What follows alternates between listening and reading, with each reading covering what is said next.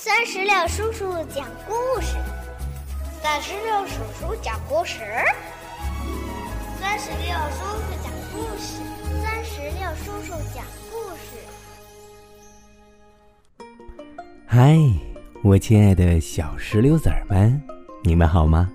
欢迎收听酸石榴叔叔讲故事，也感谢您关注酸石榴的微信公众账号。今天呀，酸石榴叔叔要给宝贝们带来的绘本故事，名字叫做《谁吃了我的粥》。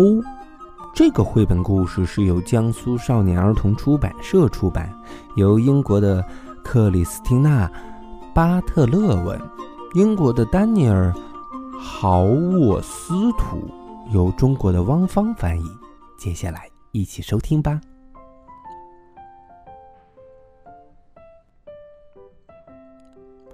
小熊不想吃粥。熊妈妈说：“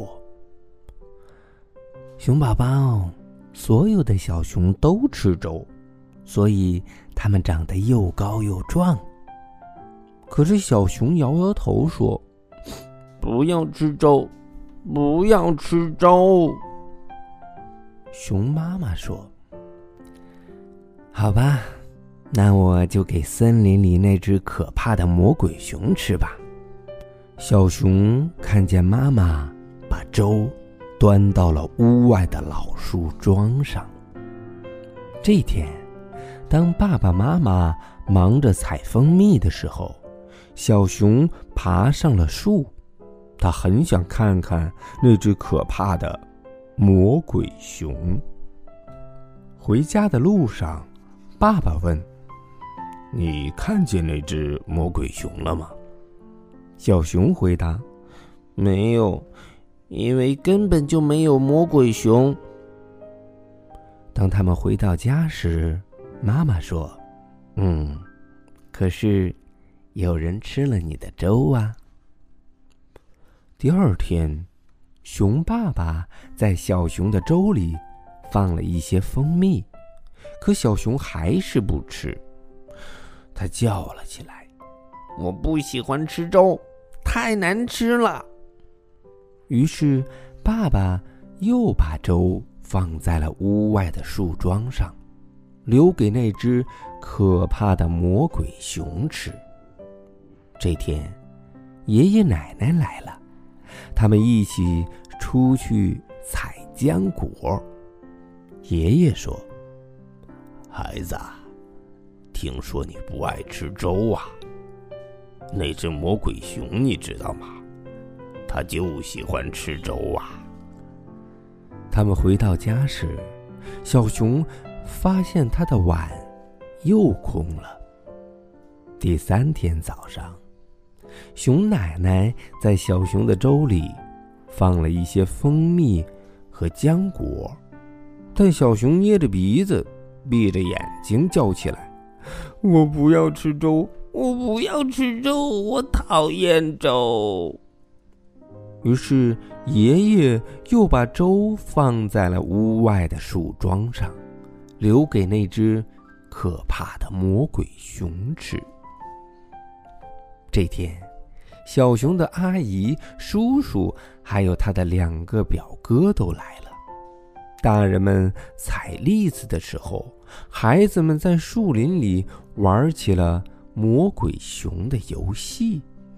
嗯，回家的路上啊，小熊一点儿也不吵，也没跟任何人说话。妈妈说，他累了。吃晚饭的时候，小熊一点儿也不饿。爸爸把它抱上楼，放到了床上。这天晚上啊，小熊做了个可怕的梦，魔鬼熊在树林里到处追它。魔鬼熊嚎叫着说：“我要吃粥，我要吃你的粥，我吃了粥，我就会变得又高又壮。”哈哈哈哈。小熊抱着他的碗跑啊跑，跑过了长满浆果的田野，跑过了结着榛子的树林和蜜蜂飞舞的蜂巢。一直来到那个老树桩跟前儿。小熊朝着魔鬼熊大喊一声：“你吃不到我的粥了！”他坐下来，呲溜呲溜，把粥吃了个精光，一点儿都没剩啊。然后，他就醒了。第二天早上，吃早饭时。小熊吃了一碗放了蜂蜜的粥和一碗放了榛子和浆果的粥。整整一天，小熊都忙极了。他帮奶奶和妈妈把浆果做成果酱，再把蜂蜜倒进罐子里。接着，他又去帮奶奶和爸爸。但就在他们储藏果子的时候，爸爸突然问。呃外面好像有什么声音呢？大家都认真听了听，然后打开了门。门外，小动物们一起在喊：“我们的粥呢？我们的粥呢？”小熊咯咯的笑了起来：“嘿嘿，这就是那只魔鬼熊啊！”从这天起呀，每天早上。小熊吃完了自己的粥，都会再放一碗到树桩上给魔鬼熊吃，而那只魔鬼熊呢，总能把粥吃得干干净净，一点儿也不剩。宝贝儿，到这里，绘本故事《谁吃了我的粥》哼 哼就全部讲完了。你们想知道？那只魔鬼熊是谁吗？如果想知道的话，可以让爸爸妈妈在我们故事页面下方的二维码处，或者是到酸石榴叔叔的小卖部去买这套绘本，拿起书本来看一看，那只魔鬼熊到底是谁呢？好了，宝贝儿，我们今天的故事就到这儿了，让我们共同期待下一个精彩的故事。拜拜。拜拜，宝宝。